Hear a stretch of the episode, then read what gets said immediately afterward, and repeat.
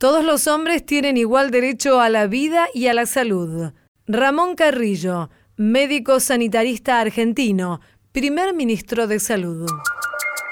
Bienvenidas, bienvenidos a una nueva emisión de A Tu Salud por Radio Nacional. Soy Diana Costanzo y las y los invito una vez más a conocer sobre nuevos medicamentos, tratamientos, prevención y hábitos saludables. Estas son las voces de los protagonistas. Thank you.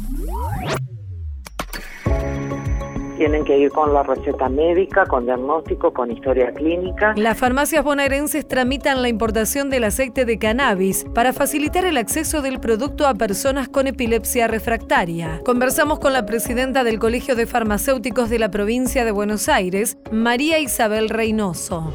Y es la única manera en que podemos, desde el punto de vista ahora de la sociedad general, compensar la forma en la cual estamos durmiendo cada vez menos. Un estudio científico realizado en la Antártida confirmó la importancia de la siesta para recuperar el descanso. Hablamos con el investigador superior del CONICET, Daniel Cardinali. La B, que es la octava causa de muerte en el mundo, claramente es una enfermedad que se transmite por sangre o fluidos. Se estima que más de un millón de personas viven en la Argentina con hepatitis B o C. Entrevistamos al médico Esteban González Valerga, jefe de consultorios de hepatología del Hospital de Clínicas de la Universidad de Buenos Aires. A tu salud. En los próximos eh, días, las farmacias bonaerenses podrán empezar a dispensar el aceite de cannabis a pacientes con epilepsia refractaria o que resiste a los tratamientos disponibles. Sobre este tema y para que nos dé más precisiones, estamos en comunicación en Radio Nacional con María Isabel Reynoso. Ella es eh, presidenta del Colegio de Farmacéuticos de la provincia de Buenos Aires. Ya la estamos saludando. Hola María Isabel, muchísimas gracias por atendernos. ¿Cómo está usted? ¿Qué tal? Muy bien. Esta noticia ha causado un alto impacto, ¿cierto? ¿Podría contarnos un poco cómo ha sido? Y cuál es, digamos, la, situación en la que se van a encontrar estos pacientes que necesitan de, este aceite por prescripción? Sí, nosotros venimos recibiendo consultas hace varios años de los pacientes que vienen a, a la farmacia y son atendidos por los profesionales farmacéuticos en cuanto a que el trámite que tenían o tienen los pacientes para poder importar el producto, ya que hoy no hay fabricación nacional del mismo, no hay ningún registro autorizado para la producción del medicamento ni a nivel del país ni para traerlo en forma masiva del exterior. En este caso lo que hicimos fue un caso concreto donde el papá de un chiquito con epilepsia refractaria apoderó a la farmacéutica para que le pudiera hacer el trámite porque bueno, le generaba claramente una angustia y un derrotero de papeleríos que no estaba en condiciones de hacerlo. Eh, la farmacéutica, que tiene su farmacia localizada en el territorio de la provincia, en Bahía Blanca, eh, hizo el trámite, logró la autorización de ANMAT y por el otro lado nosotros nos habíamos contactado con distintas droguerías que están habilitadas en el territorio de la provincia de Buenos Aires, que tienen tránsito interjurisdiccional, como para que pueda retirar el producto de la aduana, transportarlo, conservarlo con las condiciones que requiere el medicamento y podérselo entregar como corresponde a la farmacia, mm. eh, ya que si esto paralelamente estamos viendo en la provincia un mercado paralelo, ilegal, donde se compra, se vende, se prepara, se cultiva todo lo que no se puede hacer y eh, de las muestras analizadas por nuestro colegio, que tiene sede en la ciudad de La Plata, hemos detectado que eh, de los análisis realizados, la mayoría no contienen eh, cannabis, sino que son puramente aceite de oliva. Y mm. nosotros creemos que esto configura una estafa económica, moral, hacia la, hacia la gente. Así que bueno, hoy por hoy, habiendo hecho este piloto y los farmacéuticos claramente están capacitados, porque no solo por la profesión que tenemos, sino porque el año pasado se hizo un curso masivo en conjunto con la Universidad Nacional de La Plata, eh, como para preparar a, los profesionales en este tema, eh, están en condiciones de poder hacerlo y desde el colegio se le van a dar todas las herramientas para que aquel farmacéutico, tenemos 4.479 farmacias, cuando reciba un paciente le pueda hacer el trámite. Ahora, los pacientes, ¿qué, es lo que tienen que hacer? Porque seguramente escuchan esta noticia y lo primero que se preguntan es, bueno, ¿cuáles son los pasos que como, como paciente o como familiar de un paciente debo seguir para que la farmacia pueda realizar el procedimiento correcto? Tienen que ir con la receta médica, con diagnóstico, con historia clínica y después el farmacéutico lo va a guiar, eh, digamos, en, las planillas que tiene que completar, pero eso va a quedar a cargo del farmacéutico para no trasvasarlo, traspasarle, digamos, la complejidad del trámite al paciente o a la familia y después el farmacéutico va a estar contactado apenas entra al país el producto, le va a decir cuánto tiempo para ir a, a, presentarse a la farmacia para poder retirarlo. Así que bueno, entendemos que para el paciente va a ser un alivio en cuanto a todo el derrotero que tenía que hacer y en este caso el farmacéutico, quiero aclararlo, fue en forma gratuita todo el trámite lo hizo en forma gratuita y en este caso lo cubrió eh, una obra social, con lo cual el paciente no tuvo que abonar nada. Eh, pero entendemos que esto tiene que seguir adelante y que esperemos que no a muy largo plazo se pueda habilitar la preparación del aceite en farmacias habilitadas y, por supuesto, con receta médica, con historia clínica, con diagnóstico médico, con control de las autoridades sanitarias jurisdiccionales y nacional.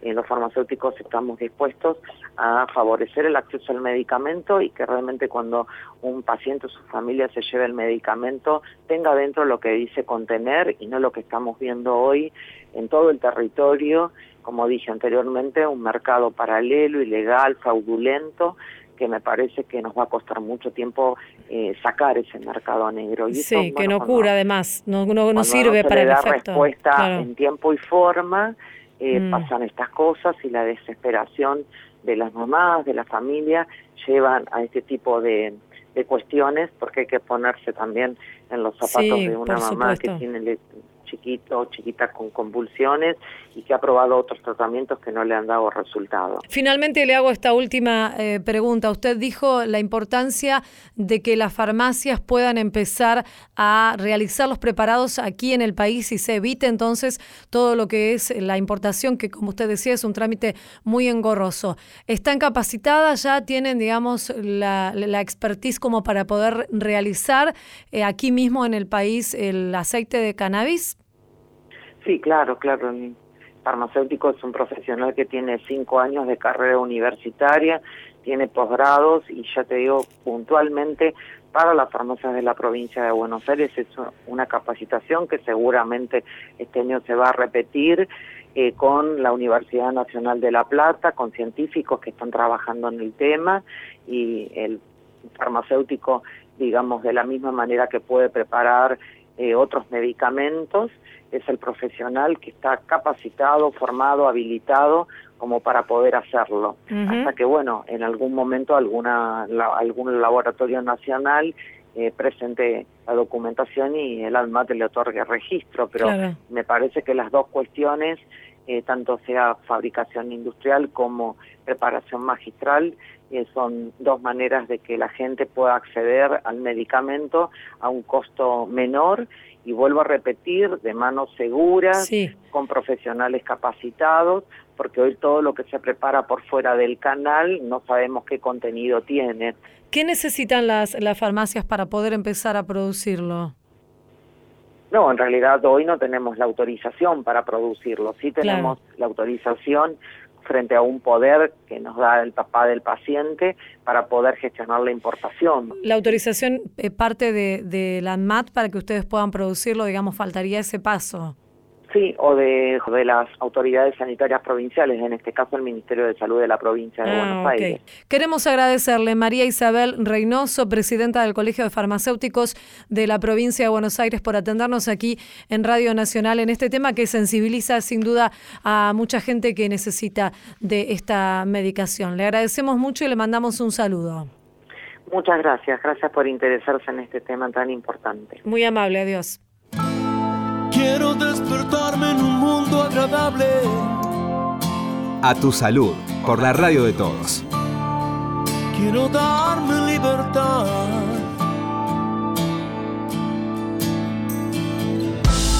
Ya no quiero dar lo que no tiene sentido.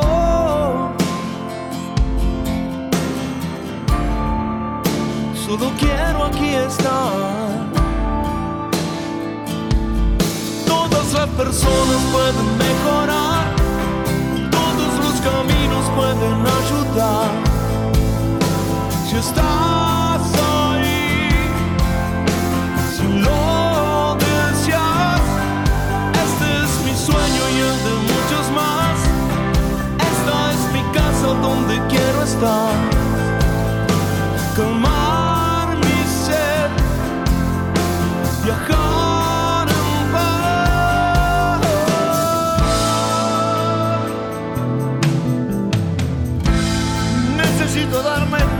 Espacio en el tiempo.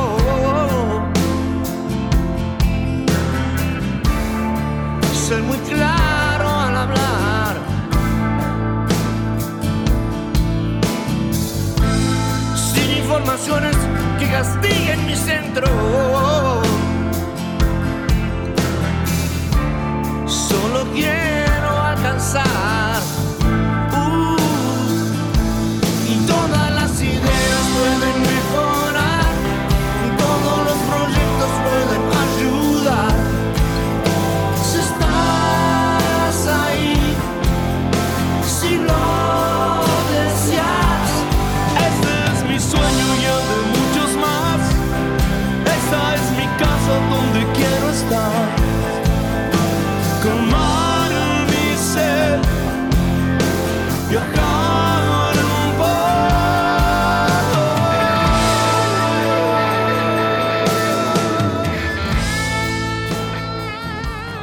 De música aquí en A Tu Salud, Mundo Agradable. David Lebón, Ricardo Mollo.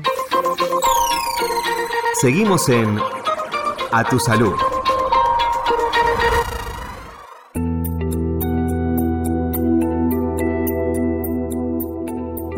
De científicos argentinos que acaba de publicarse en Scientific Reports. Eh, fue realizado en la base general Belgrano 2 de la Antártida, esta es la más austral de la Argentina, reveló que las personas que permanecen en el lugar duermen una hora menos durante la noche, pero llegan a duplicar la duración de la siesta. Y esto ha puesto en relevancia justamente la importancia de este momento de descanso. El trabajo fue realizado por los científicos Diego Golombek, Daniel Vigo y el médico Agustín Folgueira, quien fue el encargado de tomar los datos. Sobre este tema invitamos a conversar aquí a Radio Nacional a Daniel Cardinal y él es investigador superior emérito del CONICET en la Facultad de Ciencias Médicas de la Universidad Católica Argentina. Ya lo estamos saludando.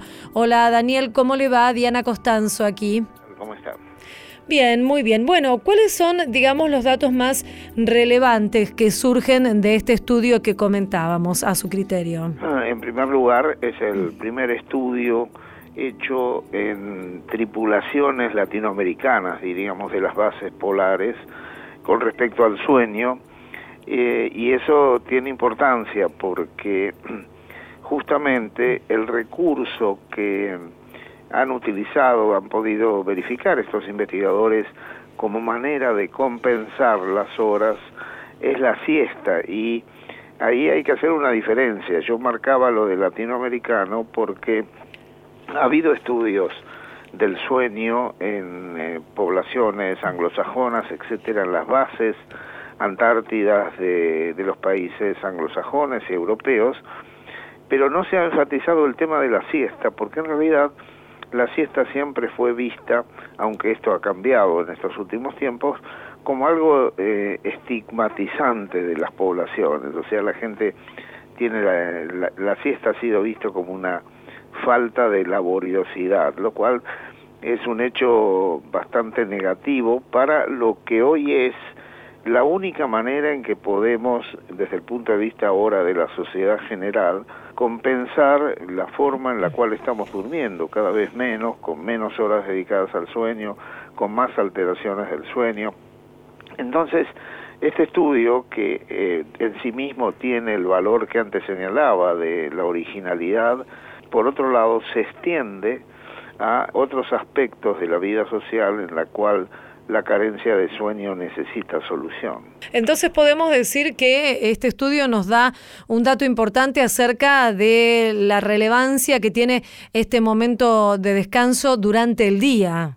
Así es, eh, esa es la manera en la cual podemos hoy compensar la demanda excesiva de nuestra de nuestra sociedad con respecto al sueño y en ese sentido hay una preocupación creciente en el mundo corporativo se ha incorporado las eh, siestas de llamadas energéticas de corto intervalo para que la persona pueda rendir más efectivamente hacia las horas avanzadas del día y es un recurso que podemos utilizar y que debemos promover para cubrir lo que nos está pasando. Estamos durmiendo aproximadamente entre una y dos horas menos de lo que lo hacíamos hace 50 años, por supuesto mucho antes mucho menos que lo que lo hacíamos antes del desarrollo de la iluminación artificial. Mm. Así que el, sueño que tiene un impacto muy grande tanto en el desempeño cognitivo como en la emocionalidad, como en la salud,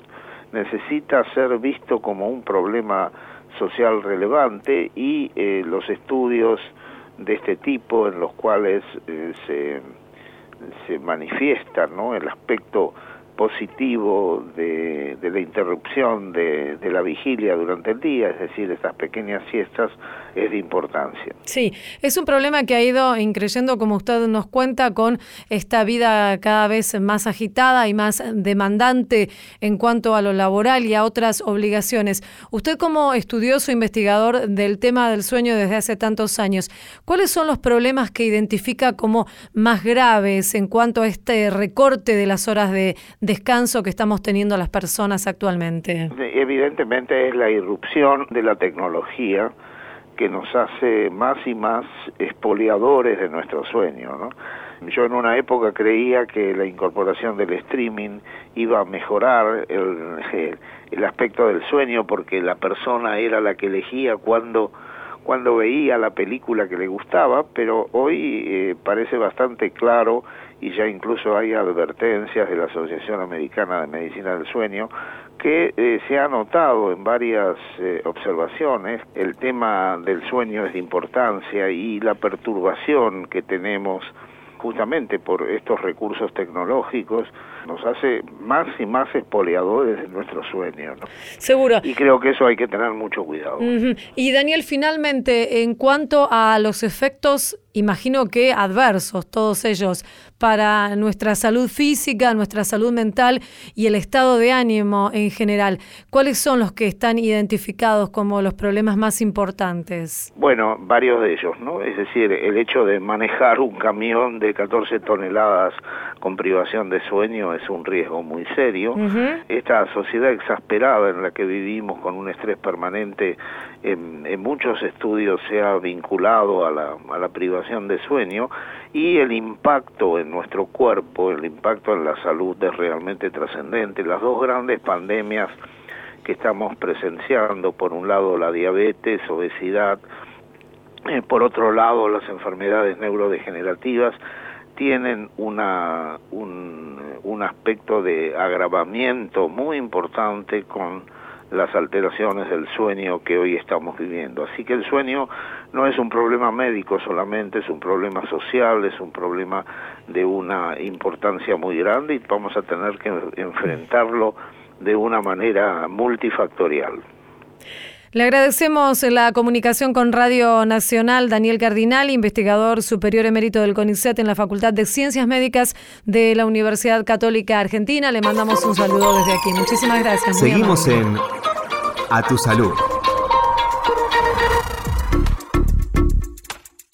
Se estima que más de un millón de personas vive en la Argentina con dos tipos de hepatitis que son la B y la C aunque la mayoría no presenta síntomas. Para conocer más sobre este tema, invitamos a conversar aquí en A Tu Salud al doctor Esteban González Valerga. Él es jefe de consultorios externos de la División Gastroenterología de la sección Hepatología del Hospital de Clínicas de la UBA. Ya lo estamos saludando. Hola Esteban, aquí Diana Costanzo. ¿Cómo está usted? Muy bien, gracias por el llamado. Bueno, doctor, para ponernos en tema me gustaría realizar primero una aclaración acerca de los diferentes tipos de hepatitis que existen, porque no hay un solo tipo y todos tienen sus características particulares, ¿cierto? Sí, mira, lo primero que uno quisiera divulgar, que las tres hepatitis más frecuentes de Argentina tienen tres agentes, tres bichitos absolutamente diferentes. El de la hepatitis A, la mayoría de la población de Argentina tuvo contacto en la niñez sin hacer enfermedad. Esta hepatitis solamente es peligrosa en los casos que es sintomática y gracias a las campañas que se hicieron desde el 2004 en la población de los niños ya no hay falla hepática fulminante, ya no se ha necesitado realizar ningún trasplante por esta causa. Ahora, queda un 10-15% de los adultos que deberíamos vacunarnos para no tener contacto con esta hepatitis. Es una hepatitis que es de transmisión, como decimos los médicos, fecal oral y tiene una, una gran difusión dentro de la Argentina, sobre todo por el escaso nivel que hay de agua potable y cloacas. Las hepatitis B y C se transmiten de otra manera si no se curan, en un primera instancia quedan en el cuerpo pasando a la denominación de crónica. Sí. La primera, la A, nunca es crónica. Ajá. O sea, es como la varicela. Una vez te curas o en raras ocasiones tenés forma muy, muy grave. Claro, lo que se diferencia es que las otras hepatitis, la B y la C, tienen otra manera de ser transmitidas, ¿cierto? Eh, exacto, exacto. Claro. La, B, que es la octava causa de muerte en el mundo, claramente es una enfermedad que se transmite por sangre o fluidos. Hay dos grandes formas de, de transmisión. Una que es de la mamá al bebé, sobre todo en las poblaciones asiáticas y africanas, poblaciones del Amazonas, o a través de los contagios por agujas y, y en Argentina fundamentalmente también sexual. Esta enfermedad se puede prevenir como la anterior con una vacuna, es decir, que cualquier persona que sea sexualmente activo y no esté vacunado debería vacunarse. También desde la misma época hay un plan de vacunación en los recién nacidos para hepatitis B, por lo cual los jovencitos estarían casi siempre protegidos y los adultos muy mal protegidos porque el nivel de vacunación en adultos todavía es una deuda del sistema de salud. Claro, y el tema es eh, que las personas que dudan si tienen hepatitis, si tuvieron hepatitis o si tienen hepatitis, igualmente eh, pueden vacunarse o lo que se recomienda es eh, realizarse el análisis y luego poder acceder a la vacuna según te pongas en el papel de sanitarista o ministro, hay, un, hay planes en algunos países de vacunación sucia, decimos, es decir, que te vacunan sin saber si tenés la hepatitis B o no, ahí no le causaría ningún perjuicio médico, salvo que vacunás a alguien que tiene hepatitis B y no se hace el diagnóstico. Mm, claro. Lo más prolijo es estudiarse y vacunarse. Y decíamos entonces al comienzo que hay muchas personas que viven con el virus de la hepatitis, incluso aquí en el país, pero lo desconocen. ¿Por qué se da esta situación? Fundamentalmente por dos cosas. Porque es asintomática, prácticamente asintomática, y por otro lado por el bajo nivel de difusión que hay de que podés tener hepatitis. Tanto la B con la C, además hoy tienen tratamientos más que efectivos para su curación. Entonces, realmente vivimos la paradoja de tener buenos métodos diagnósticos, excelentes medicaciones y muy malos números. No aplicamos el conocimiento que tenemos para la población. Tenemos muy buenas noticias para el paciente que es diagnosticado, pero muy malos números como de salud poblacional. Por ejemplo, hepatitis C es la primera causa de trasplante hepático en la Argentina, la primera causa asociada al cáncer de hígado primario, es una importante causa de muerte en la población mayor de 50 años y tiene curación. Y a pesar de eso, insignificante cantidad de pacientes, muy pocos pacientes. Ahora estamos hablando, recordamos a nuestras y nuestros oyentes con el doctor Esteban González Valerga del Hospital de Clínicas. Doctor, usted como especialista en este tema, ¿Cuáles son las recomendaciones que daría en general a la población para cuidar nuestro hígado? Mi sueño es que tengamos una tita merelo de la hepatitis, que los pacientes le, exijan a sus médicos hacerse un test en la vida de hepatitis C, porque se pueden curar si la tienen. Y el tratamiento es muy simple y, muy sencillo y muy efectivo. Y para la B, vacunarse Está además hablar todas las medidas que hoy claramente se está bajando un poco el nivel de alerta con respecto al, tema de la transmisión del HIV, que eso sería el último, el otro punto deseable. Queremos agradecerle, doctor Esteban González Valerga, jefe de consultorios externos de gastroenterología de la sección hepatología del Hospital de Clínicas de la Universidad de Buenos Aires. Le mandamos un saludo, muy amable.